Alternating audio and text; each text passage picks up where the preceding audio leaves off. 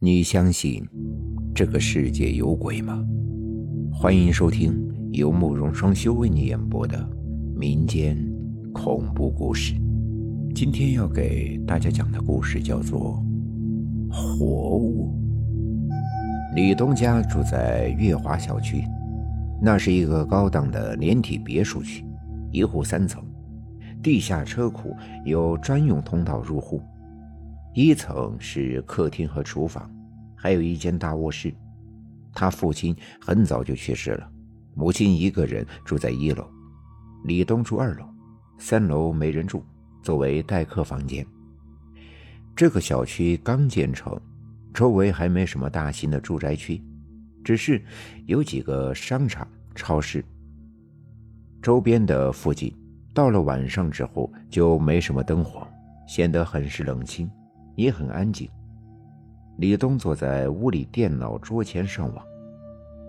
快半夜了，刚准备下线睡觉，就听到楼下有人敲门，声音不大，可是听得很清楚。李东下到了一楼，敲门声依然没有停止，母亲也被吵醒了。李东哄着母亲回屋休息。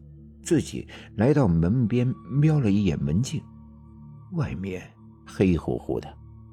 李东隔着门问：“谁呀？”小玉。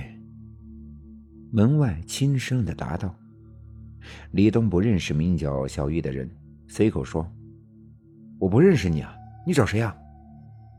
门外没有回答，李东也就没再说话。四周安静的有些压抑。过了一会儿，李东趴在门颈上往外张望，还是黑乎乎的一片。可是，在这片黑暗之中，好像有个眼睛眨了一下，之后就又没了动静。你怎么还不走啊？都说了不认识你，你到底找谁呀？李东有些紧张，等了一会儿，门外依旧没有动静。于是，李东定了一下心，吐了口气，转身返回楼梯口，准备上楼睡觉了。就在这时，敲门声响起来了，比之前的声音更大了一些。李东不耐烦地跑到门边，拧开门锁，一把拉开门，向外喝道：“别敲了，我又不认识你。”门外空空的。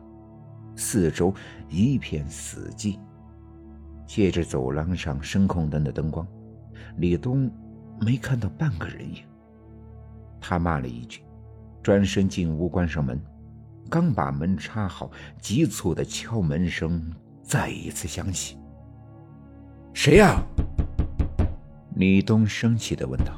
“小玉。”门外轻声答道。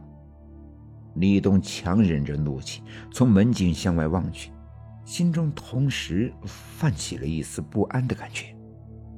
这回，他清楚的看清楚了，昏暗的灯光下，赫然飘着一个瞪着眼、咧着嘴笑的人头。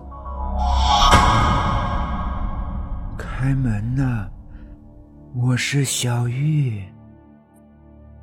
那颗人头依旧轻声的说着，李东迅速的把门锁死，转身用后背顶住了房门。门外敲门声很响，力量也很足，仿佛随时都可以破门而入一般。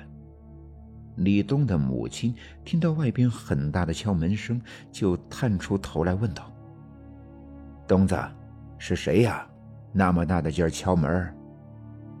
李东还没来得及回答，就听母亲身后有个声音轻声答道：“小玉。”与此同时，敲门声随即停止了。母亲下意识的回头，发现屋子的床上站着一个女人，那人头顶着天棚向前倾着身子，大瞪着眼睛，全身颤抖着。朝他咧着嘴笑，却没有发出一丝的声音。母亲心里一紧，当时就昏了过去。李东急忙跑过来扶母亲。这时，门外又响起了剧烈的敲门声。李东把母亲扶到床上，之后转身飞奔到门前，用力的打开大门，却发现母亲站在外边，惊慌的看着他。母亲惊慌未定，望着李东说：“我刚才醒来时，发现自己站在门外，于是赶紧敲门让你开门，你怎么半天都不开门？”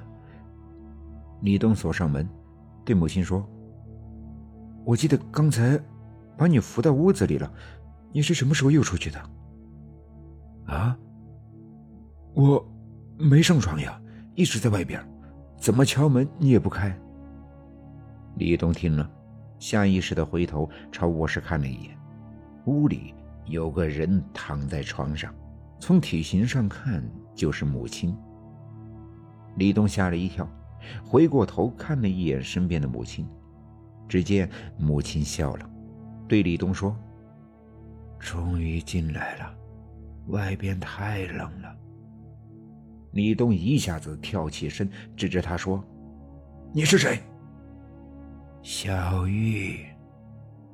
李东死死的盯着眼前的母亲，慢慢后退，卧室的母亲也走了出来。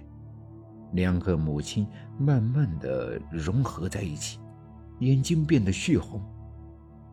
李东退坐到墙角，看着眼前的母亲，脸上伸出了一道道黝黑的裂痕，接着蔓延到四肢，从裂痕里不断的钻出了许多灰黑色的羽毛。母亲抬手掐住李东的脑袋，用力一拧，李东。瘫倒在地，脑袋扯着脖子歪在了一边。母亲看着李东，缓缓地说：“你当初把我带回家，说是要好好养我，可之后却不在意我了。你母亲不喜欢养活物，我的头就是被她这么拧下来的。”说完。